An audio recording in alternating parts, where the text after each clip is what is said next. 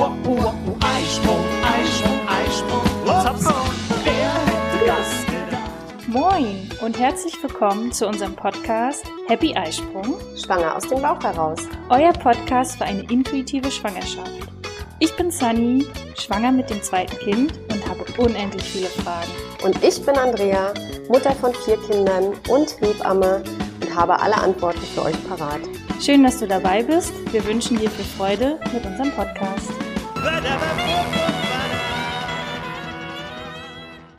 Moin und willkommen zu einer neuen Folge von Happy Eisprung, schwanger aus dem Bauch heraus. Ich grüße von der Insel nach Wismar. Hallo Andrea. Hallo Sunny, na heute hast du einen Flockenton drauf. Viel schneller als sonst. Wir haben keine Zeit heute. Okay, es ist kurz vor Silvester.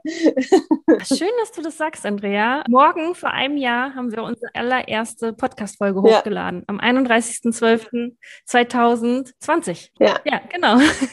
Das war unser Silvesterknaller damals. Ja. Aber darüber wollen wir heute gar nicht reden, sondern wir wollen heute mal nur in Anführungsstrichen über das Baby reden. Wir haben jetzt in den letzten beiden Folgen viel darüber erzählt, was passiert nach der Geburt, äh, was fließt alles im Wochenbett und haben uns da weitestgehend ja auf die Mama ähm, fokussiert. Und heute soll es Mhm. mal nur ums Baby gehen. Von daher wieder nur eine Frage von mir, Andrea. Was ist direkt nach der Geburt wichtig beim Baby? Was muss ich wissen als frisch gewordene Mama und frisch gewordener Papa? Also ich erlebe immer wieder im Kreissaal, dass die Frauen so ganz, ganz frisch nach der Geburt, das ist mir letzte Nacht gerade wieder passiert, äh, mich dann mit großen Augen angucken. Ja, nun, nun sind wir Eltern. Und was jetzt? Was sollen wir jetzt machen? äh, worauf müssen wir jetzt achten? Was passiert denn jetzt? Ne? Und äh, das ist halt so Eintauchen in eine neue Welt, aber für beide Mhm. Seiten. Zum einen für die Eltern, in das Elterndasein und äh, in diese ganze Verantwortung, die jetzt da ist und sich kümmern und umsorgen.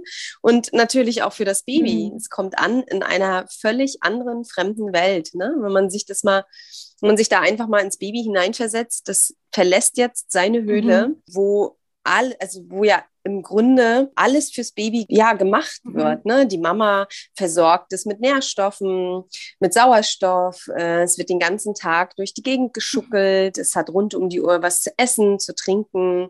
Äh, es kann sich bewegen, wie es will, weil es ja durch die Schwerelosigkeit im Fruchtwasser gut aktiv sein Mhm. kann. Es ist sehr autonom äh, quasi äh, in seinen Bewegungen. Ja, und dann kommt das Baby durch die Geburt, was ja auch schon mal sehr anstrengend ist, wo die Babys ja auch richtig mithelfen müssen, mh, kommt es jetzt in eine neue Welt. Und spätestens, wenn die Nabelschnur gekappt ist, muss es jetzt völlig äh, alleine funktionieren. Ja, also durch den Geburtskanal, wenn das Baby da durchgeschoben wird, dann wird der Brustkorb ganz dolle zusammengedrückt. Ähm, das finde ich auch immer gigantisch, wie die Natur das einrichtet. Mhm. Und wenn dann der Kopf geboren ist, dann kommt aus der Nase und aus dem Mund ganz viel Fruchtwasser raus. Das ist das ganze Wasser, was in den Lungen vorher war. Und dann entfaltet sich die Lunge und die Babys müssen den ersten Atemzug machen. Mhm. Und ab da müssen sie alleine atmen. Ab da muss das Herzchen, ja, sie müssen sich jetzt alleine versorgen mit Sauerstoff, was ja eine wahnsinnige Leistung ist. Mhm. Ja. Und das klappt natürlich auch nicht gleich von auf Anhieb. Ne? Ähm, Kinder haben am Anfang zum Beispiel auch noch eine sehr unregelmäßige Atmung. Mhm. Äh, dann atmen sie mal ein bisschen langsamer, dann mal ein bisschen schneller, dann veratmen sie sich auch mal, dann holen sie wieder ganz, ganz tief Luft. Da muss man sich als Eltern auch erstmal dran gewöhnen. Mhm. Dann haben sie recht regelmäßig Schluck auf. Mhm. Ja, äh, Ja. das kennt man, kennt man schon aus dem Bauch, dass der Bauch immer wackelt, in, gerade so ab der 34. Schwangerschaftswoche, dass die Babys ihre Atemhilfsmuskulatur trainieren und äh, immer mal wieder Schluck aufhaben.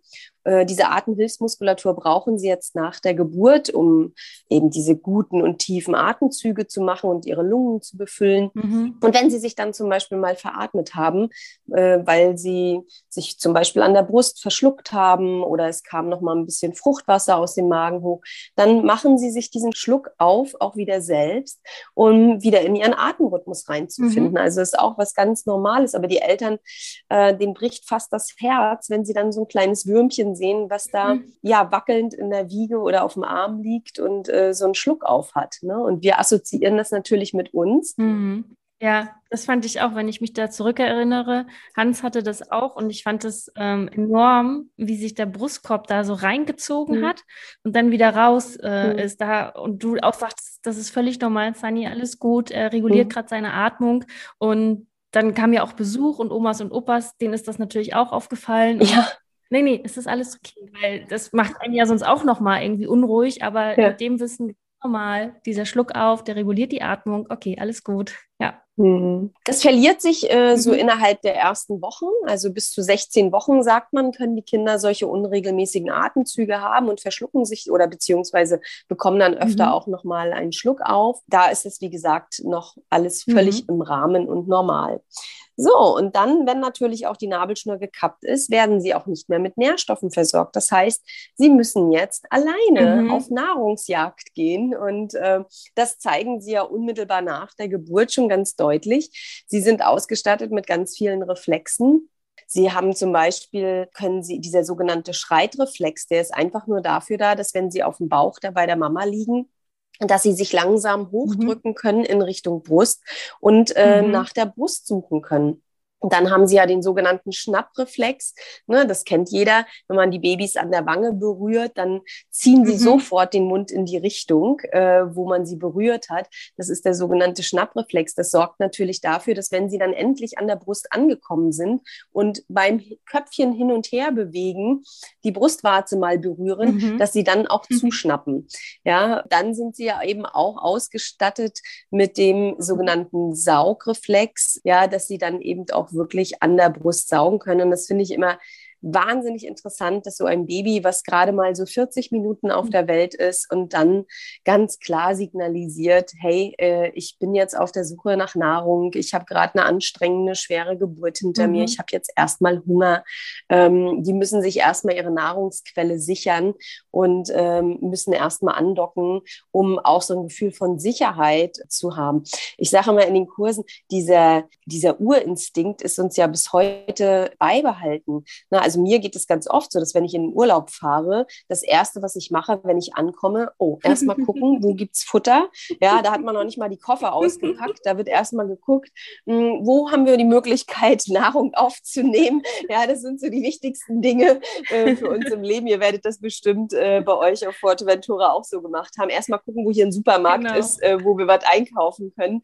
Also das ist einer unserer Urinstinkte und da haben Babys ja auch ein ganz, ganz großes Machtorgan, wenn man da nicht äh, die frühen Mhm. Hungerzeichen erkennt, äh, dass eben dieses Schmatzen und die Fäustchen, äh, also die Hände fäusteln ähm, und das Suchen mit dem Köpfchen, wenn man das nicht gleich erkennt, dann setzen sie natürlich auch ihr Mhm. Machtorgan, ihre Stimme ein.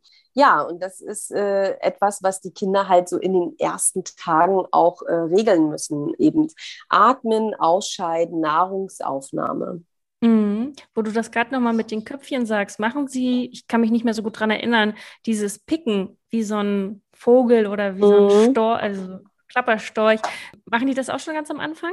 Nee, das ist eher, äh, wenn sie dann mal so ein bisschen ähm, Bauchweh haben, dann picken sie so an der Brust, dann wollen sie gerne andocken, schaffen es dann oft nicht. Ne? Mhm. Ähm, aber die, so die frühen Hungerzeichen, das sieht man auch unmittelbar nach der Geburt, so nach 40 Minuten, wenn sie bei der Mama auf der Brust liegen, dann fangen sie an und schieben die Zunge nach vorne.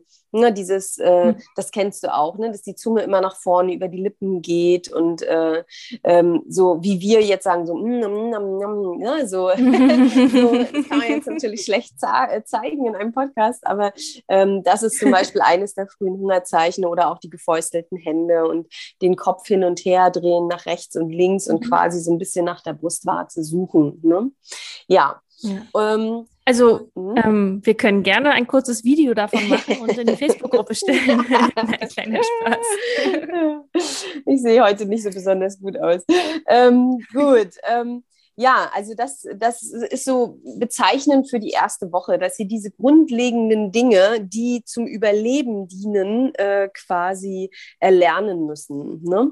Wobei man davon ausgehen muss, dass die Kinder nach einer Geburt, je nachdem, wie lange die Geburt gedauert hat, wie anstrengend die Geburt war und auch wie viele Medikamente vielleicht sogar im Spiel waren, ähm, die Kinder die ersten zwei Stunden wahnsinnig wach sind und aktiv sind. Da gucken sie sehr viel, müssen erstmal ankommen bei der Mama auf der Haut oder beim Papa, äh, müssen einmal andocken, saugen auch recht gut an der Brust und dann verfallen sie oftmals auch in einen etwas längeren Schlaf. Ja, also, dass das keine Seltenheit ist, dass die Kinder unmittelbar nach der Geburt dann erstmal acht oder neun Stunden auch schlafen. Ja, mhm. ich denke immer, das, das dient auch ein bisschen der Erholung der Mutter. Mhm. Wenn man die Frauen gut aufklärt und ihnen auch sagt, hey, pass auf, du musst dein Baby, man schläft ja ehrlich gesagt als Mutter in den ersten 24 Stunden mal so gar nicht. Das finde ich, hat die Natur auch total schlau eingerichtet, dass man so müde wie man ist, auch wenn man zwei Nächte durchgemacht hat, äh, weil man lange in der Geburt war, man liegt nach der Geburt wach neben seinem Kind und jeder Piep und jedes Geräusch, jedes Rascheln und Schmatzen äh, weckt die Mutter sofort. Mhm. Sind eher die Männer, die dann erstmal auch in einen Tiefschlaf verfallen, aber die Frauen liegen wirklich mit, mit wachem Blick neben ihrem Baby. Und das finde ich total schlau. Die Natur hat das ja wirklich so eingerichtet, dass man am Ende der Geburt ganz wahnsinnig viel Adrenalin ausgeschüttet bekommt. Mhm. Und das hält die Frauen natürlich erstmal irre wach. Man schläft ja die ersten zwei Tage überhaupt nicht. Mhm. mhm. Wenn das Baby gerade am Anfang, bei uns war das jetzt bei Tim auch so, weil er viel Fruchtwasser geschluckt hat, hat er das mhm. in der ersten und der zweiten Nacht auch ähm, ausgespuckt, normal? Ja, total normal. Der Magen äh, ist ja noch gefüllt gewesen. Also im, solange das Baby im Bauch der Mutter war, waren ja der Magen und auch die Lunge mit Fruchtwasser gefüllt. Und äh, dieses Fruchtwasser muss jetzt erstmal mhm. raus. Äh, ne? Und bei der Geburt kommt erstmal aus der Lunge aus, ähm, das Fruchtwasser mhm. raus. Das kommt durch die, das Zusammendrücken des Brustkorbes, was ich vorhin schon gesagt habe, äh, wird, das, wird, das, wird, der, wird die Lunge quasi ausgedrückt wie ein Schwamm. Mhm und dann läuft den Kindern aus der Nase und aus dem Mund Fruchtwasser heraus. Manchmal haben sie es noch so ein bisschen im Rachen. Und äh, dann kommt natürlich auch noch das Fruchtwasser aus dem Magen. Und da ja speicheln die Kinder sehr viel, sie schäumen fast, es kommt immer so ein zäher Schleim mhm. oder wässriges äh, nach oben oder sie spucken halt. Ne? Es ist nicht, dass sie im Schwall spucken, aber man merkt, sie würgen immer so ein bisschen was nach oben. Mhm. Da sind natürlich die Eltern auch oft erschrocken, aber ich denke, genau das ist der Grund, warum die Natur das eingerichtet hat, äh, die ersten Stunden die Mutter sehr wach mhm. zu halten, dass sie gerade in diesen ersten 24 Stunden, wo das Baby sich mit der Atmung anpassen muss und eben auch noch natürlicherweise sehr viel spuckt, ähm, da auch noch sehr sicher in dem Arm der Mama liegt. Mhm. Ne? Und würdest du was würdest du denn empfehlen für die ersten Nächte, wie das Baby ähm, ja passenderweise schlafen sollte? Naja, wenn wir uns dann mal so vorstellen, also ich sage im Vorbereitungskurs ganz gerne, jetzt stell dir einfach mal vor, du kommst in, äh, du sollst verreisen in ein fremdes Land, ja, wo du weder die Schrift noch die Sprache kennst. Du weißt nicht, was dich dort erwartet. Du hast dort kein Hotel gebucht, äh, du weißt nicht, wo du dort Essen herbekommst, äh, du sprichst die Sprache nicht, du kannst nichts lesen mhm. und du kommst da an dann ist es doch netter, wenn man jemanden an seiner mhm. Seite hat, der einen an die Hand nimmt oder in den Arm nimmt und sagt, komm, ich zeig dir mal, wie das hier auf der Welt funktioniert. Mhm. Ja, oder wie das hier in diesem neuen Land funktioniert. Ähm, es, wenn, wenn ich mir vorstelle, wie das früher gemacht wurde, weißt du, da wurde das Kind nach der Geburt von der Mama weggenommen. Die Kinder lagen alleine in irgendwelchen Kinderzimmern, weit entfernt von der Mutter. Dann ist das eine ganz, ganz schreckliche Vorstellung. Mhm. Die wussten ja noch nicht, ähm, wo bin ich denn hier gelandet? Kümmert sich hier jemand um mich? Wie muss ich denn, äh, erkennen die meine Signale? Mhm. Ähm, die hatten ja dann keine nicht das Gefühl von Geborgenheit. Und nur weil die Nabelschnur gekappt ist und äh, das Kind jetzt quasi losgelöst von der Mutter ist, heißt es ja nicht, dass es jetzt ganz alleine durch die Welt tappen muss und äh, irgendwo abgelegt werden muss. Und, und das sehen wir ja auch, dass die Kinder sich das oftmals auch gerade in den ersten Tagen auch sehr, sehr lautstark mhm. einfordern, äh, dass sie sehr viel Nähe brauchen, sehr viel Körperkontakt brauchen, Hautkontakt brauchen, um einfach auch so ein wohliges Gefühl zu haben und auch dieses Gefühl, ähm, wieder von Enge. Mhm. Ne? Also sie kennen ja auch zum Beispiel so einen weiten Raum gar Mhm. nicht. Das erschreckt die Kinder auch. Ja, das wäre so, als wenn du von einer, von einer Einzimmerwohnung in eine Villa Mhm. ziehst. Da fühlst du dich am Anfang auch verloren. Erinnere dich, ihr seid auch irgendwann in ein Haus Mhm. gezogen und mit einmal waren da ganz, ganz viele Zimmer und man hat sich ja wahrscheinlich dann oft auch noch ein bisschen verloren gefühlt. Und so geht es ja auch einem Baby. Das hat mit einmal gar keine Begrenzung mehr. Auch das ist ein Grund, warum sie sehr eng bei den Eltern liegen wollen, entweder bei der Mutter oder auch beim Vater mh, auf der Brust. Und sie wollen ja auch eng gehalten werden. Ne? Also jeder, jeder Versuch, das Kind etwas weiter von sich entfernt abzulegen, scheitert ja am Anfang. Ne? Mhm. Und das sage ich immer, das, da muss man sich auch wirklich Zeit nehmen oder den Kindern auch Zeit geben. Ja, wir würden uns in einem fremden Land äh, nach ein paar Wochen auch anders fühlen, wenn man schon ein paar Worte Mhm. aufgeschnappt hat, wenn man schon mal weiß, ah ja, alles klar, hier gibt es auch Dinge, die ich essen kann. Hier, ist es, hier gibt es auch Luft zum Atmen mm, und äh, ich bin hier trotzdem gut aufgehoben.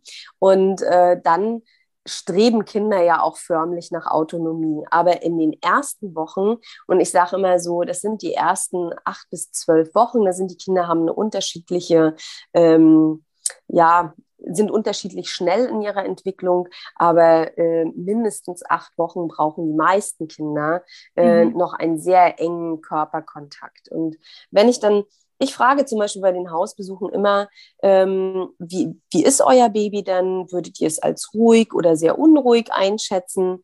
Und wenn die Eltern mir sagen, naja, es weint schon viel, und wenn Mhm. ich dann frage, ähm, ja, und was könnt ihr dann tun? Und die Eltern mir dann aber sagen, ja, wenn wir es auf den Arm nehmen oder wenn wir es halten oder wenn es Mhm. am Körper ist, ist es ruhig, dann sage ich immer, ja, dann ist doch die Welt in Ordnung. Dann habt ihr doch Möglichkeiten, äh, euer Kind einfach ja zu begleiten. Dann ist doch alles gut. Aber das überrascht natürlich gerade junge Eltern beim ersten Kind, wie viel Nähe so ein Baby braucht.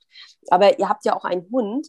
Und bei Mhm. Welpen zum Beispiel ist das ja nicht anders. Ja, Ja. also deswegen finde ich das immer ganz toll. Also meistens haben Eltern, die schon einen Hund als Baby Mhm. hoch, also aufgezogen haben, die haben da oft schon ein bisschen mehr Verständnis, weil selbst die Welpen, die jaulen in den ersten Nächten ne, Mhm. und suchen auch immer nach Kontakt zu ihrer Bezugsperson. Und so ist es bei Babys ganz, ganz genauso. Ne? Also ich habe auch immer gesagt, äh, ein Hund ist wirklich eine super Übung Ja. für ein Baby vorher, auch wenn man natürlich nicht alles vergleichen kann. Aber es ist wirklich so, du hast zwar kein Dauermagneten an dir dran wie ein Baby, aber es sind schon Parallelen da, definitiv. Ja. Mm, Was mir gerade noch eingefallen ist, als du das so erklärt hattest mit dem, ja, dass auf einmal eine Villa da ist.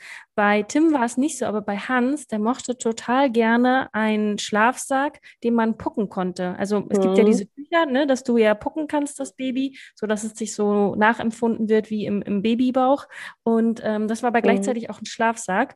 Und das war total gut für Hans in der Nacht. Ja, also das mögen viele Kinder, gerade Kinder, die zum Beispiel sehr rasch geboren wurden oder auch Kaiserschnittkinder, äh, die mögen sehr gerne Begrenzung. Oder wenn die Bauchdecken bei der Mhm. Mama auch sehr eng waren, wenn sie das aus dem Bauch einfach sehr, sehr eng kannten, dann brauchen die nicht so viel Mhm. Freiraum. Ne?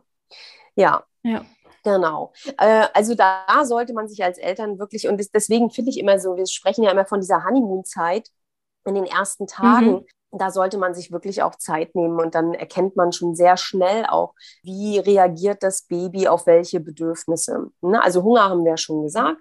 Dann gibt es ja auch, wir haben mit Birte auch schon mal darüber eine Podcast-Folge aufgenommen, die Ausscheidung, ja, und Ja. auch die sogenannte Ausscheidungskommunikation. Und da finde ich das ja auch immer wieder spannend und interessant, dass die Babys uns äh, ja auch da ganz, ganz klare Signale geben und zeigen, wann sie, wie sie Ja. ausscheiden müssen. Und ja, ähm, ist einfach unser Fehler ist es nicht zu erkennen.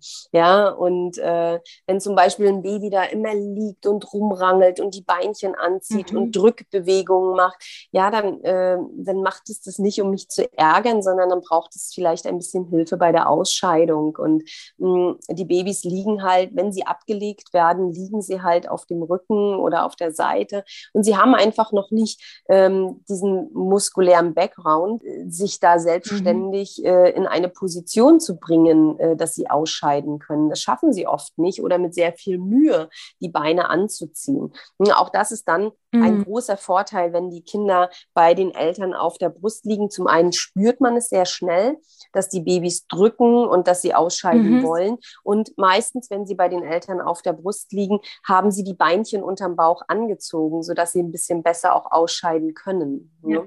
Und gerade dieser allererste Stuhlgang, das Mekonium, ist auch sehr zäh, sehr klebrig. Das ist so eine wirklich ja, so eine Masse, die die Kinder sehr schwer auch herausbekommen können. Und da brauchen sie natürlich auch ein mhm. bisschen Unterstützung. Und ähm, da kann man zum Beispiel auch das Bäuchlein ab und zu mal massieren oder eben wirklich darauf achten, dass die Beinchen schön unterm Bauch angezogen sind. Ja, und wenn sie das dann geschafft haben, dann ist es oft so, dass sie dann auch mal ein oder zwei Tage gar keinen Stuhlgang haben. Und dann kommt Stuhlgang, ne, mhm. der dann schon bis erstmal hellgrün aussieht und dann nachher so ins Gelbliche übergeht.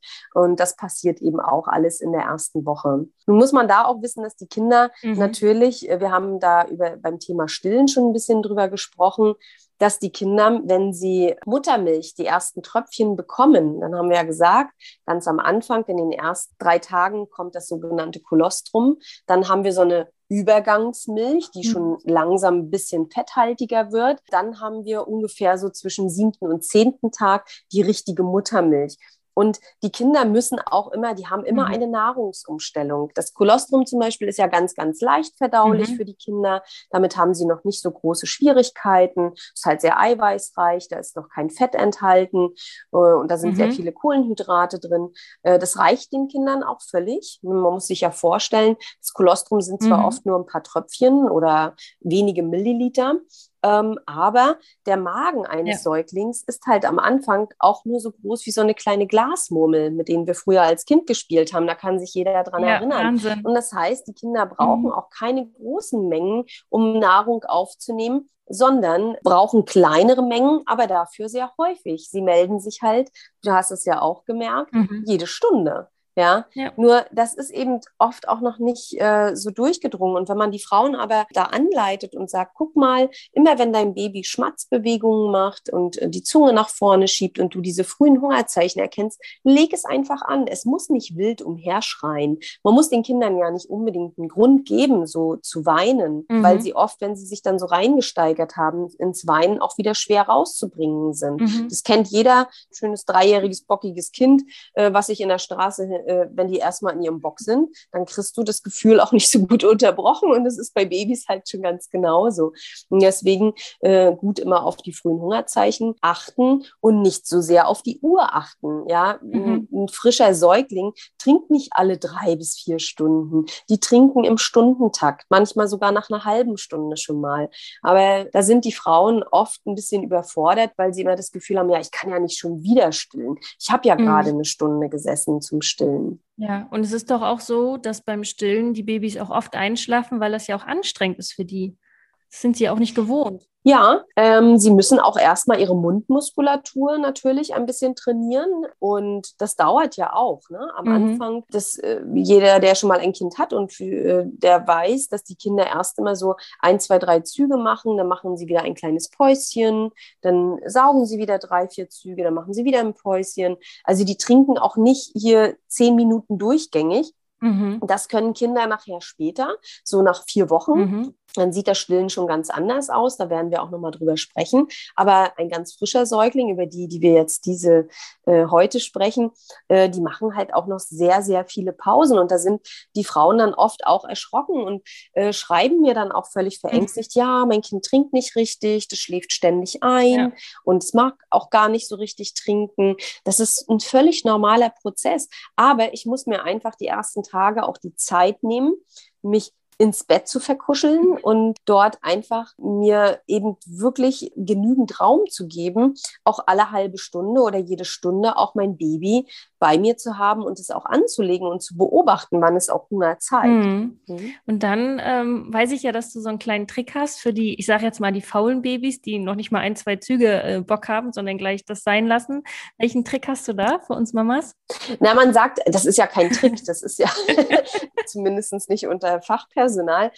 man sagt immer, Fußmassage macht Mundmotorik. Das mhm. heißt, äh, wenn man die Kinder an den Füßen gut stimuliert und äh, die Füße mit dem Daumen oder mit den Fingern, das kann auch der Papa machen, dann hat er auch was zu tun und leistet einen wichtigen Beitrag. Wenn man da die Füßchen massiert und auch die Kinder ein bisschen kühler lässt, dann sind sie oft ein bisschen saugwilliger. Ich sage immer, das ist so wie wir. Im Winter essen wir mehr, weil wir mehr Kalorien auch brauchen, um unsere mhm. Temperatur zu regulieren.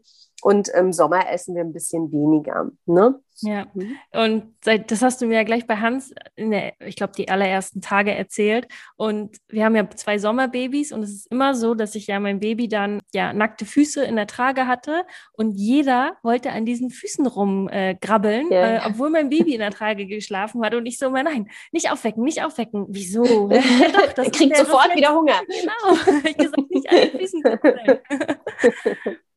Ja, ja, ja.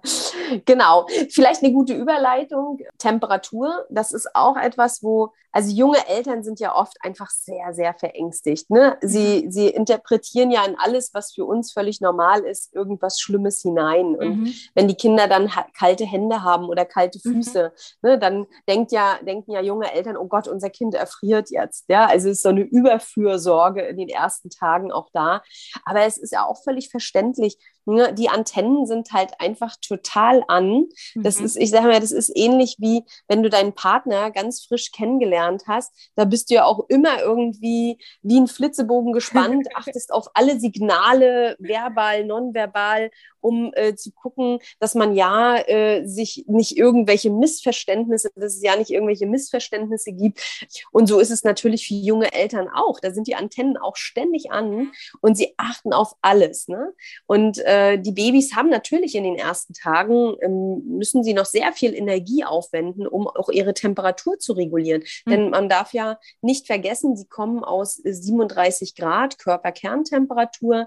Ne? Sie müssen jetzt alleine regulieren regulieren. Und da verbrauchen sie zum einen sehr viel Kalorien und äh, zum anderen wärmen sie auch erstmal und durchbluten sie auch erstmal ihre lebenswichtigsten Organe. Und dazu gehören die Hände und Füße nicht. Mhm. Und deswegen sind die sehr oft dann auch blitzeblau und eher kalt oder sogar auch ein bisschen kaltschweißig. Äh, das ist was völlig Normales. Äh, da immer ein bisschen am Nacken orientieren. Mhm. Ich bin mhm. auch kein großer Freund von, die Kinder müssen die ganzen ersten Wochen ständig eine Mütze aufhaben. Mhm. Für die ersten 24 Stunden ist das gut. Frühchen oder sehr kleine Kinder vielleicht vielleicht auch ein kleines bisschen länger, mhm. aber dann nachher müssen die Kinder auch alleine mit der Temperatur gut zurechtkommen. Ja. Ne?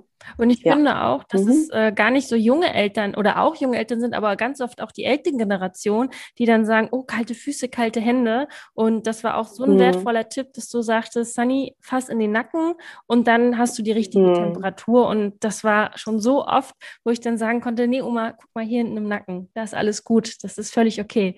Okay, alles klar. Ja. So ein schöner Spruch ist ja auch immer, ja, siehst du, dein Kind hat jetzt Schluck auf, das hat bestimmt, dem ist bestimmt kalt. Fass mal die Hände, es ist bestimmt kalt. Ne? Mhm. Äh, und dabei hat der Schluck auf überhaupt nichts mit den kalten Händen oder Füßen zu, äh, zu tun. Also so gar nicht. Ne? Das ja. kann man wirklich ganz leicht auch erklären. Ne? Ja, genau. Also schaffe dem Kind in der ersten Woche äh, möglichst die Rahmenbedingungen, die es im Bauch hatte. Mhm. Und dann wirst du die erste Woche auch ziemlich gut überstehen. Also ich finde, das kann man so. Also sorge dafür, dass es ständig Zugang zur Nahrung hat. Ne? Mhm. Also man, du kennst es ja auch, man ist ja, die erste Woche ist man ja gefühlt mehr oben ohne. Ne? Mhm. Also äh, es lohnt sich ja manchmal gar nicht, die Brust einzupacken, weil entweder hat man das Kind da sowieso drauf liegen oder es, äh, nach einer halben Stunde möchte es schon wieder ein paar Schlückchen nehmen. Mhm. Gewähre dem Kind freien Zugang zur Nahrung, biete ihm viel Nähe an und Begrenzung. Also Begrenzung ist vor allem auch total wichtig, weil viele Kinder haben oft in den ersten Tagen auch noch einen sehr stark ausgeprägten Mororeflex. Mhm. Das heißt, sie zucken immer sehr heftig, ziehen mhm. die Arme äh, sehr schreckhaft nach äh, hinten. Gibt es Kinder, die haben das ein bisschen stärker und andere, die haben es nicht so doll. Aber da kann man mit Begrenzung ganz gut arbeiten. Ja, und hilft deinem Kind natürlich bei der Ausscheidung, weil auch das können sie rein von der Muskulatur noch nicht so gut alleine. Da quälen sie sich. Und wenn man für diese grundlegenden, überlebenswichtigen sorgt, dann hat man schon als Eltern einen richtig, richtig guten Job gemacht. Mhm. Was die Eltern auch oft noch ein bisschen beunruhigt, ist dieser Nabelschnurrest, also das, was mhm. noch dran ist, nachdem man die Nabelschnur durchtrennt hat. Der trocknet in den ersten Tagen gut ein. Da braucht man auch gar nicht viel machen, immer nur darauf achten, dass der schön trocken bleibt. Mhm. Ich bin auch immer ein großer Freund davon, die Kinder erst zu baden, äh, wenn der Nabelschnurrest abgefallen ist. Mhm. Ansonsten kann man sich einen Föhn mit auf den Wickeltisch legen und den immer mal ein bisschen trocken legen mhm. oder trocken föhnen. Und ich erzähle den Eltern, also wenn ich sie ambulant habe, wenn sie gleich nach der Geburt nach Hause gehen, dann haben wir ja doch noch ein bisschen mehr. Dann sage ich immer, hier wickeln ist ja oft Vateraufgabe und dann zeige ich immer den Vätern, leg den Nabel mal nach, diesen Nabelschnurrest mal nach oben, mal nach unten, mal nach rechts, mal nach mhm. links, weil der in den ersten 48 Stunden immer noch sehr gut beweglich ist und dann trocknet er von allen Seiten schön ein mhm. und meistens fällt er dann schon fast äh, am fünften, sechsten Tag auch ab. Mhm. Ja. Da braucht man also auch gar keine Angst haben. Das ist für die Kinder, äh, als wenn denen jemand an die Haare anfasst. Das ist nichts, was den Kindern Schmerzen bereitet. Da sind die Eltern natürlich immer ein bisschen ängstlich, aber da braucht man überhaupt gar keine Berührungsängste haben. Mhm. Ja. Das Wickeln ist immer eine große Herausforderung für die Eltern, aber das zeigen ja die Schwestern in der Klinik mal oder äh, die Hebamme zu Hause ich denke, irgendwie kriegt man da eine Windel drum. Äh, ich empfehle immer, äh, da die Babyhaut ja auch noch sehr, sehr zart ist. Am Anfang ist sie eher so pergamentpapierartig, wenn die mhm. Kinder auf die Welt kommen. Gerade Kinder, die vielleicht sogar auch ein bisschen zu lange im Fruchtwasser waren, also eher zu spät geboren sind, da ist die Haut eher noch ein bisschen trockener, noch ein bisschen rissiger. Und man schont die Haut, wenn man das Baby wirklich nur mit klarem Wasser genau. wäscht oder den Po reinigt. Ne? Da kann man solche Wattekompressen nehmen oder es gibt mittlerweile auch schon diese kleinen Babywaschläppchen, ähm, die auch sehr weich sind und damit kann man den Po reinigen oder auch einmal am Tag das Baby waschen. Ne? Mhm. Ne? Ja. Genau. Ja, was ich zum Thema Ausscheidung auch äh, sehr interessant fand, äh, bei Tim jetzt ja nicht mehr, weil wir es schon kannten, aber bei Hans, dass man ja auch wirklich ab Tag eins auch abhalten kann. Ich höre das auch mhm. immer wieder, wenn ich gefragt werde, ja, wir haben das auch vor, aber wir warten noch ein bisschen. Genau, so wie du es ja auch beschrieben hast, man kann dem kleinen ja. Wunder äh, schon von Anfang an dabei helfen und dieses Abhalten, das hilft denen einfach so sehr und es funktioniert. Also ich war bei Hans auch so skeptisch und als ich da abgehalten habe und da kam Pipi raus, dachte ich so, wow, krass, das funktioniert. Und wir haben es dann einfach jedes Mal gemacht, jedes Mal, wenn wir gewickelt haben. Dadurch, dass wir die Stoffwindeln haben, haben wir ja auch ziemlich oft gewickelt. Wenn man einem auch bewusst ist, wie oft Pipi die Kleinen am Tag machen. Also ich glaube, das ist ja so zwischen 20 und 30 Mal machen. Ja, alle halbe Stunde ungefähr, ne? Genau, da kann man natürlich nicht so oft abhalten und natürlich sind dann auch Stoffwindeln äh, natürlich auch nass, aber es ist, so wie du sagtest, diese Ausscheidungskommunikation, man lernt einfach äh, ziemlich schnell sein Kind zu lesen und wenn man halt auf diese, wie sagtest du, Zuckung halt auch achtest, das ja, ist nachher so eine eigene Sprache, die man mit seinem Kind hat. Also ja, immer wieder würde ich so machen. Ist voll schön. Hm. Ja, und äh, ich weiß, dass die Frauen sich oft einen sehr, sehr großen Druck machen. Ja, wir müssen jetzt abhalten und wir müssen das irgendwie hinkriegen. Nee, hilf deinem Kind einfach nur beim Ausscheiden. Mhm. Wenn du zu Hause bist und merkst, dein Kind fängt an zu drücken und zieht die Beine an und wird ein bisschen unleidlich, dann einfach mal die Windel mhm. abmachen und mal ein bisschen halten. Dann mhm. erfahrungsgemäß kommt fast immer etwas. Da finde ich, kann man ja auch, das Kind zeigt ja ein Bedürfnis ganz klar an. Und das ist ja das im Grunde das, das Fatale, mhm. das am Anfang, das ist im Grunde ähnlich wie in einer Partnerschaft. Am Anfang weißt du noch nicht, wie der andere bestimmte Sätze, bestimmte Worte meint. Ja, man interpretiert dann mhm. vielleicht etwas völlig Verkehrtes rein, dann kommt es zu Missverständnissen. Und so ist es mit einem Baby auch. Man muss sich erstmal kennenlernen. Ne? Und man hat eben diese Kennenlernzeit so in den ersten ja. Wochen. Guck mal, blick mal zurück und ähm, reflektier nochmal. Am Anfang hört sich ja auch jedes Schreien gleich an. Also ne, die Kinder sind immer konstant, außer wenn sie Schmerzen ja. haben, dann äh, schreien sie in höheren Lagen. Aber ansonsten hört sich doch irgendwie gefühlt für eine junge Mutter am Anfang in, der, in den ersten vier Wochen jedes Schreien gleich an.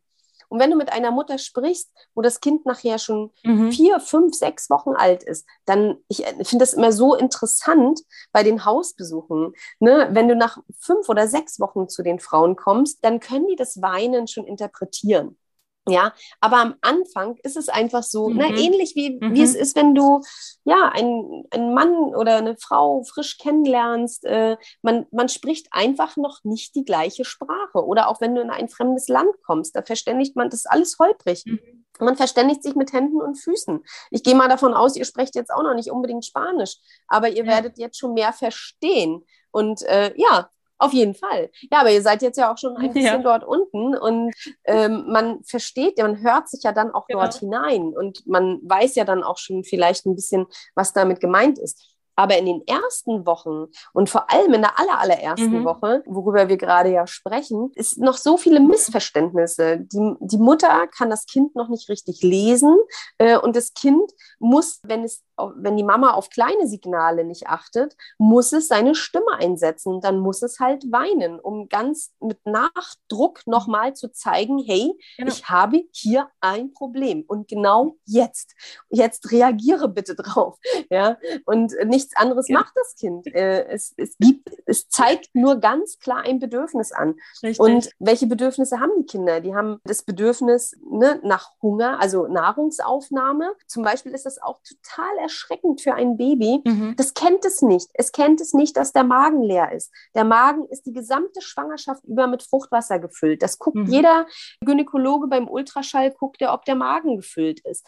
Und ein Baby, wenn das ganze Fruchtwasser raus ist, also am Mhm. zweiten Tag, und dann die Magenwände aufeinander rollen. Wir kennen das bei uns, ah, der Magen knurrt und es gibt ein komisches Gefühl in der Magengegend, aber wir wissen, wie wir uns helfen können.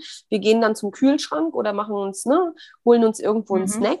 Und Ein Baby, für, den, für ein Baby ist das die absolute Bedrohung. Wenn jetzt keiner was tut, ne, ich habe da einen Schmerz Mhm. in meiner Magengegend und wenn da jetzt keiner was tut und das keiner sieht, dann werde Ja. ich hier sterben. Es geht da auch ums Überleben. Und das muss man sich als Eltern auch immer mal wieder ins Gedächtnis Mhm. rufen. Ein Baby signalisiert oder zeigt nur seine Grundbedürfnisse an. Also Nahrungsaufnahme, Mhm. dann das Bedürfnis auszuscheiden. Das ist auch eines unserer Grundbedürfnisse, was sie auch ganz schwer am Anfang alleine hinbekommen. Weißt du, da denken, also das ist ja leider in unserer Gesellschaft immer noch so verbreitet. Wir ziehen den Kindern eine Windel an, wir legen es irgendwo hin und dann kann es ja schön ausscheiden. Nee, das funktioniert nicht. Das kriegen die nicht hin. Die können in der Mhm. Rückenlage oder in, auch in der Seitenlage, die müssen sich so quälen, da ihre Beine hochzuzappeln und dagegen zu drücken, Ja. Ihre Bauchmuskeln einzusetzen, die noch gar nicht ganz ausgereift sind. Und das ist für sie auch ein Schmerz. Also jeder, der schon mal ähm, was Falsches gegessen hat oder mal Blähung, richtig schlimme Blähung hatte, weiß, wie, wie stark so ein Schmerz auch sein kann. Ein Freund von mir ist Chirurg, der sagt, mindestens die Hälfte aller unklaren Bauchproblematiken und Bauchschmerzen ist einfach nur Luft im Bauch. Ja, also damit rennen Leute zum Chirurgen, Mhm. weil sie denken, sie haben ein großartiges Problem. Und dabei ist es einfach, wenn du das dann Ultraschall machst äh, oder ein Röntgenbild machst, ist da nur Luft im Darm. Ne, was Mhm. äh, das macht. Und jeder, der mit einem Säugling mal zusammen war, weiß, wie heftig äh, die auch schreien können in den ersten Wochen, weil der Magen- und Darmtrakt noch nicht so richtig gut funktioniert. Also das Bedürfnis nach Ausscheidung und das letzte, das Bedürfnis nach Nähe. Ja, das ist auch eines der Grundbedürfnisse. Ja, schlafen, weil du das da gerade so schön anzeigst, Sunny, ähm, schlafen, das, ja, das ist auch ein Bedürfnis, natürlich ein Grundbedürfnis. Äh, und da brauchen sie natürlich auch eine Einschlafbegleitung, ganz klar. Ja. Weil, kann man das in Zahlen fassen? Wie viele Stunden schläft so ein Erstgeborenes? Also die, die schlafen schon noch so 16, 17 Stunden. Ja. Genau. Mhm. Die wachen nur auf zur Nahrungsaufnahme, zur Ausscheidung. Mhm. Ne? Und oft ist die Ausscheidung ja an die Nahrungsaufnahme sogar noch gekoppelt. Ne? Mhm. Ja, und wo sie aber immer aufwachen, ist, äh, wenn einer den Raum verlässt. Mhm. Ne? Also das ist ja auch so der Klassiker. Oh, ich wollte nur mal schnell duschen gehen. Du stehst eingeseift unter der Dusche, es hat keine zehn Minuten gedauert, Ja. da brüllt das Kind. Ja, das ist die Angst vor dem Verlassen werden. Das ist auch eines, uns gibt es nicht allein auf dieser Welt. Es gibt kein Baby und äh, weil wir wären einfach verloren. Ja, ein Baby alleine, was irgendwo rumliegt, wäre das beste Säbelzahntigerfutter, was es überhaupt gibt. Und äh, das wissen auch Babys. Und da gehen sofort alle Antennen an, Mhm. wenn die niemanden mehr um sich herum hören. Ja. Das ist auch ein Grund, warum die Kinder natürlich am Tage oftmals viel besser schlafen, Mhm. als äh, ne, alle Kinder werden abends und nachts ein bisschen unruhiger, ängstlicher. Das kennt jeder, selbst bei größeren Kindern noch. Oh, lass die Türen spalt Mhm. auf, lass das Licht ein bisschen an. Ne? Also diese unsere Urangst vor Dunkelheit. Ja, wir haben Urängste und eine der Urangst ist eben die Angst vor Dunkelheit. Ja, ich finde dann ja auch da manchmal, wenn so gesagt wird, ja, du verwöhnst dein Baby zu sehr oder das äh, gewöhnt sich denn daran, wo meine Mhm. Meinung aber auch immer ist, nee, ich baue jetzt hier ein ganz dickes, festes Band von Vertrauen auf und umso schneller Mhm. kann ich es dann auch, lässt es auch los und weiß einfach, nee, ich Genau. bin mich hier sicher, ich weiß, Mama und Papa kommen, ich brauche sie nicht 24 Stunden rund um die Uhr bei uns und wir haben das jetzt bei Hand so gemacht und es hat sich super schnell ausgezahlt und wir machen es jetzt auch bei Tim wieder so und ja, wir haben hier drei Schlafzimmer und jeder schläft in seinem Zimmer. Also Mhm. Klaus und ich schlafen in einem und die Mhm. Jungs schlafen in ihrem eigenen Zimmer und das ist einfach auch wirklich wertvoll, auch für einen selber, weil Ja. man ja, man hat einfach auch, also wir haben einfach auch einen tieferen und besseren Schlaf. Ähm, natürlich würde ich Tim auch bei mir lassen im Bett und er bei uns schlafen, aber er zeigt uns einfach ganz eindeutig, ist alles okay. Ich Ja. fühle mich hier wohl, pack mich in mein Zimmer, alles gut und ja, da, darauf kommt es ja am Ende drauf an. Ja, das sind natürlich die Ausnahmen, aber es gibt einen schönen Spruch und zwar, gib den Kindern Wurzeln und Flügel. Mhm. Ja, sie Ja. sollten gut gefestigt sein, sollten eine gute Bindung zur Mutter, zum Vater haben. Äh, wenn sie so eine gute Homebase haben, dann haben sie auch ein wahnsinnig großes Streben nach Autonomie. Ja, also sie können sich nur aus diesem Urvertrauen, ich habe da meine, meine Wurzeln, da ist immer jemand für mich da, nur daraus können sie sich natürlich gesund und zu guten Erwachsenen auch äh, entwickeln. Ne? Und Genau. das geht natürlich gerade in den ersten Tagen los, wo man da den Grundstein für legt. Das muss man ganz klar sagen. Und ich sage zum Beispiel immer, nein, verwöhne mein Kind nicht oder ihr verwöhnt eure Kinder nicht, sondern wir entwöhnen sie langsam von dem Zustand, den sie in der Gebärmutter hatten. Ja, und das sieht man ja auch. Ein Kind, äh, so ich sage jetzt mal drei, vier Tage nach der Geburt, braucht ja noch, hat ja noch ganz andere Grundbedürfnisse als ein Baby mit zwölf Wochen. Ja, die Mhm. schon zum Beispiel Ja. die Ausscheidung super gut alleine regeln können, die auch das Einschlafen schon wesentlich besser regeln können, weil sie ein gutes Urvertrauen in ihre Eltern aufgebaut haben, weil sie wissen, okay, ich kann hier, hier ist eine sichere Umgebung, ich kann einfach meine Augen zumachen Mhm. und Mama und Papa können sogar den Raum verlassen, weil mir passiert hier nichts. Und sie können nur Mhm. gut schlafen, auch gut einschlafen, wenn sie so ein Urvertrauen einfach auch haben. Ne? Und den Mhm. Grundstein legt man in den ersten Tagen. Und es hat nichts, aber auch rein gar nichts mit Verwöhnen zu tun, sondern eher mit, ja, mit Wurzeln geben und entwöhnen. Ne? Also wie oft ich Tim und auch Hans einfach an meiner Brust einschlafen lassen habe nach dem Trinken und sie einfach dran gelassen habe, weil es einfach so schön war und von Monat zu Monat wurde es weniger und aber auch jetzt, Tim ist jetzt fast sieben Monate alt und auch jetzt gönne ich mir das und auch ihm, dass er das auch ab und zu immer noch einfach machen kann, wenn es einfach gerade für uns passt und ja, mit hier natürlich dem Blick auf den Atlantik ist das natürlich auch immer ein, ein schöner Ausblick beim Stillen. Angeber. Ja. Man kann sich ja immer seine, so, so hattest du das ja in der vorletzten Folge auch gesagt, schafft euch eine schöne Stillatmosphäre, einen schönen Stillort, wo ihr einfach Mhm. eure Sachen parat habt, wo Mhm. ihr ja, euch einfach wohlfühlt. Man kann sich ja auch ein großes Bild hinhängen mit dem Atlantik drauf. Zum Beispiel. Man kann auch Andrea. einen Podcast hören. Oder so, Ja. genau. Ich habe zwei, drei kurze Fragen. Du kannst mit Ja oder Nein antworten. Du kannst natürlich auch ein bisschen erklären dazu. Mhm. Erste Frage. Braucht ein Baby in den ersten Tagen ein Schlafanzug, also Schlafsachen? Muss man es abends in Schlafsachen umziehen? Ähm, ich finde nicht. Mhm. Ich sage aber auch manchen Frauen, hey, wenn dir das eine gewisse Struktur und eine Routine gibt, dann mach das. Also, ne, da ist ja Mhm. jeder auch unterschiedlich. Du beschäftigst dich ja auch sehr viel damit. Und es gibt einfach Frauen, äh, je schneller die eine Struktur haben und der Tagesablauf gleich läuft, desto gefestigter sind sie auch in ihrer Rolle. Aber grundsätzlich reicht es, wenn man einmal in 24 Stunden die Sachen wechselt, zumindest solange die Babys noch nicht über den Flur robben. Mhm. Ja, also wir haben es auch so gemacht. Wir haben abends keine Schlafsachen separat angezogen, weil ja, es für uns auch ja irgendwie nicht notwendig erschien. Also hygienisch macht das jetzt, glaube ich, keinen Unterschied. Es war einfach nur einmal mehr an- und ausziehen. was die Babys in den ersten Wochen, also gerade in der ersten Woche eh noch nicht mögen. Richtig. An- und ausziehen, das finden sie ganz fürchterlich. Genau. So, dann braucht ein Baby schon, weiß ich nicht, Spielzeug, so ein Würfel, Ball, Spiel, Rassel. Wir sprechen immer noch von der ersten Woche, oder? Ja, Nein, auf gar keinen Fall. Das ist, sind viel zu viele Reize. Da können wir dann, wenn wir über die zweite Woche sprechen, da können wir uns, kannst du mir diese Frage nochmal stellen. Aber in der ersten Woche auf gar keinen Fall. Je weniger Mhm. Reize von außen die Kinder haben, äh, desto besser ist es für sie. ja. Ein Baby, das hört mich ja schon gut aus dem Babybauch mit meiner Stimme und auch vielleicht Musik und andere Geräusche. Was sieht mein Baby denn schon in den ersten paar Tagen? Also dein Baby kann in äh, zumindest auf die Entfernung so von 25 bis 30 Zentimeter äh, sogar recht scharf stellen. Sie sehen aber noch keine Farbe. Ne? Also sie sehen Mhm. erstmal nur ähm, so Umrisse und äh, sie fixieren auch noch nicht so richtig. Aber dieses auf 25 bis 30 Zentimetern scharf stellen, das hat ein bisschen was mit dem Stillen zu tun, damit sie auch die Brustwarze visualisieren können. Mhm.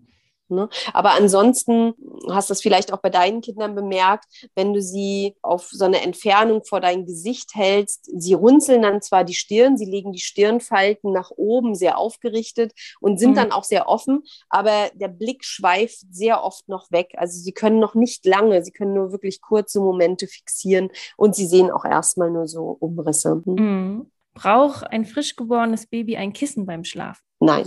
Soll es auch gar nicht. Soll es auch gar nicht. Das hat eher was damit zu tun, dass, da geht es um den plötzlichen Kindstod, um die Schlafumgebung fürs Kind. Und die Kinder sollen heutzutage in einem Schlafsack schlafen. Das sind die Empfehlungen, die offiziellen Empfehlungen zum gesunden Babyschlaf. Da werden wir auch nochmal drüber Mhm. sprechen. Auf gar keinen Fall ein Kissen. Und letzte Frage: Gibt es äh, die richtige Position, ob ein, wie ein Kind liegen soll? Ein Baby, ein frisch geborenes. Also natürlich, wenn ich das Baby unbeaufsichtigt habe, äh, es nicht bei mir am Körper äh, ist oder in meiner Reichweite ist, äh, dann zum sicheren Babyschlaf wird empfohlen, dass die Kinder in Rückenlage schlafen. Das sind die ganz offiziellen Empfehlungen und das halte ich auch für richtig. Aber ansonsten sollten die Kinder in möglichst viele Positionen gebracht werden und gehalten werden, weil das ja auch den Muskelaufbau fördert und sie einfach eine bessere Idee dafür kriegen, wie ihre Extremitäten im Raum stehen. Also Mhm. sie kriegen ein besseres Gefühl für die Räumlichkeit. Mhm. Ne? Und stimmt es auch, dass ähm, das auch für die Kopfform auch mitentscheidend ist, dass man gerade verschiedene Positionen immer hat? Ja, auf jeden Fall. Also wenn du dir vorstellst, du legst dein Baby immer schnurstracks auf eine Position. Du musst dir ja vorstellen, die, die Schädelplatten, die sind ja ganz, ganz weich. Das Mhm. sind ganz weiche Knochen. Und dann kommt dieses schwere Gehirn und drückt da immer auf die gleiche Stelle drauf. Äh, dann verformt sich der Schädel. Mhm. Das sieht man ja hin und wieder bei Kindern, die so ein bisschen bewegungseingeschränkt sind und die vielleicht so einen leichten Rechtsdrall oder Linksdrall haben. Da sieht man es ja, dass sie sich dann sehr schnell das zu einer Seite abliegen. Oder Kinder, die ständig abgelegt werden und immer nur auf dem Rücken liegen, die haben ja dann auch einen sehr, sehr platten Hinterkopf. Also es ist ganz wichtig, dass die Kinder ähm, viele Liegepositionen haben, zumindest am Tage und auch natürlich bei den Eltern im Arm und auf der Brust liegen oder in der Trage sind. Ne? Mhm. Dann haben sie auch eine schöne Schädelform. Mhm. Okay, jetzt fällt mir spontan doch noch eine Frage ein, So ist das immer, Sunny. aber wirklich die allerletzte. Wie oft sollte man sein Baby wiegen? Im besten Falle kommt ja eine Hebamme zu den Wochenbettbesuchen und wir kontrollieren das Gewicht ja ohnehin immer. Ich bin nicht so ein großer Freund, dass die Frauen dazwischen drin wiegen. Also das muss man natürlich von Einzelfall, äh, muss man als eine Einzelfallentscheidung äh, machen. Aber grundsätzlich bei einem gesunden, reifen Neugeborenen, äh, was keine Einschränkungen hat, äh, muss jetzt nicht stets und ständig das Kind gewogen werden. Also wenn du darauf abzielst, soll ich das vor dem Stillen und nach dem Stillen wiegen oder muss ich das einmal am Tag wiegen? Nein, Mhm. auf gar keinen Fall. Es sei denn, es gibt Schwierigkeiten beim Kind, äh, dass es noch nicht so gut zunimmt oder dass es noch das Stillen sich noch ein bisschen schwierig gestaltet oder das Baby hat vielleicht eine neugeborene Gelbsucht, was auch in Mhm. den ersten Tagen eventuell noch auftreten kann, was was mit dem Blutaustausch zu tun hat. Dann kann man das Kind noch mal ein bisschen engmaschiger wiegen, Mhm. aber grundsätzlich äh, muss das jetzt nicht stets und ständig sein. Ja, und das ist ja die ersten Tage bis zu 10 Prozent ne, von sein Gewicht wieder verliert. Genau. Ist ja auch erstmal normal. Genau, die Babys nehmen in den den ersten Tagen durchaus noch 10 Prozent von ihrem Geburtsgewicht ab. Mhm. Ne, Und dann meistens ab dem dritten Tag fangen sie dann auch schon stetig an, wieder zuzunehmen. Genau. Ja, interessanterweise, die Frauen, die ja gleich nach Hause gehen, du hast das ja bei deinen Kindern auch gesehen, die nehmen meistens nicht viel ab. Ne? Mhm. Also da hat man ganz, ganz minimale Gewichtsreduktion und dann geht das schon wieder schnurstracks gleich nach oben. Die haben meistens schon am vierten oder fünften Tag ihr Geburtsgewicht wieder überschritten. Ja, das Wundermittel zu Hause.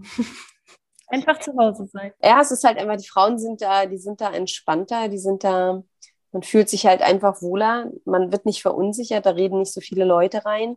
Aber das geht natürlich auch nur mit einer vernünftigen Mhm. Begleitung. Ne? Also da sollte man sich vorher halt schon kümmern, dass man dann auch eine Hebammenbetreuung für zu Hause dann einfach hat. Ja, und manche finden ja mal, dass das ein bisschen spooky klingt, aber das Baby kennt natürlich auch die Umgebung zu Hause. Also Ja. zum Beispiel ne, unseren Hund, äh, den haben Hans und Tim garantiert auch im Bauch halt Mhm. auch schon wahrgenommen oder einfach gewisse Geräusche. Jetzt will ich nicht sagen, dass Tim und Hans den Glockenturm bei uns äh, schon richtig hören konnten damals im Bauch, aber sie werden sich da bestimmt gut dran erinnern, Ja. so, ah ja, das ist mir irgendwie vertraut. Ne? Ja. Ich finde es gar nicht spooky, ganz im Gegenteil. Das ist ja auch nachgewiesen, dass die Kinder da die Außengeräusche auf jeden Fall schon kennen. Ne? Mhm. Wir haben ja zum Beispiel auch mit beiden Jungs das so gemacht, dass wir in den ersten Tagen auch durchs Haus gegangen sind. Sie haben, glaube ich, geschlafen. Sie haben das gar nicht so bewusst, glaube ich, wahrgenommen, aber sind durchs Haus gegangen und haben ihnen das Mhm. Haus erklärt. So, hier ist später mal ein Zimmer, hier ist das Bad und so. Ähm, Ich hatte das irgendwo gelesen und ich fand das irgendwie eine schöne, Schönes Ja, Ritual. Ne? eine schöne Mhm. Sache. Mhm. Mhm. Genau, richtig. Mal zu zeigen, so, hey, hier wohnst du jetzt Mhm. mit uns. Das ist dein Mhm. Zuhause. Ja. Gut. Ich hoffe, wir haben die wichtigsten Dinge erzählt über die erste Woche, aber ich denke schon. Ja. Genau, es ist wirklich nur der aller, allererste Anfang und genauso wie wir ja dann über Stillen auch äh, weitererzählen, gibt es dann ja auch fürs Baby äh, die nächsten Meilensteine und Erklärungen Mhm. von dir. Mhm. ja, sehr gerne. Cool. Dann, hier wird es jetzt langsam dunkel, bei dir ist es schon dunkel. Dann wünsche ich dir viel Spaß auf dem Glühweinmarkt. Bei mir ist es schon dunkel seit 16 Uhr, oder? So. ja, danke schön. so, sonnige Grüße. ich schicke was zu euch rüber. Ja, okay. das wird toll. Ja, Wir hören uns nächste Woche, Andrea. Bis dann. ja. Bis dann. Ciao, ciao. Wir freuen uns, dass du auch heute zugehört hast. Wir hoffen, du konntest auch aus dieser Folge interessante Impulse mitnehmen. Gib uns gerne Feedback oder stelle uns weitere Fragen an Frage at happy-eisprung.de oder schau gerne auch in unserer Facebook-Gruppe vorbei. Die heißt Schwangerschaft, natürlich gesund, glücklich wir. Bis zur nächsten Folge, wenn es wieder heißt Happy Eisprung. Schwanger aus dem Bauch heraus. Ahoi!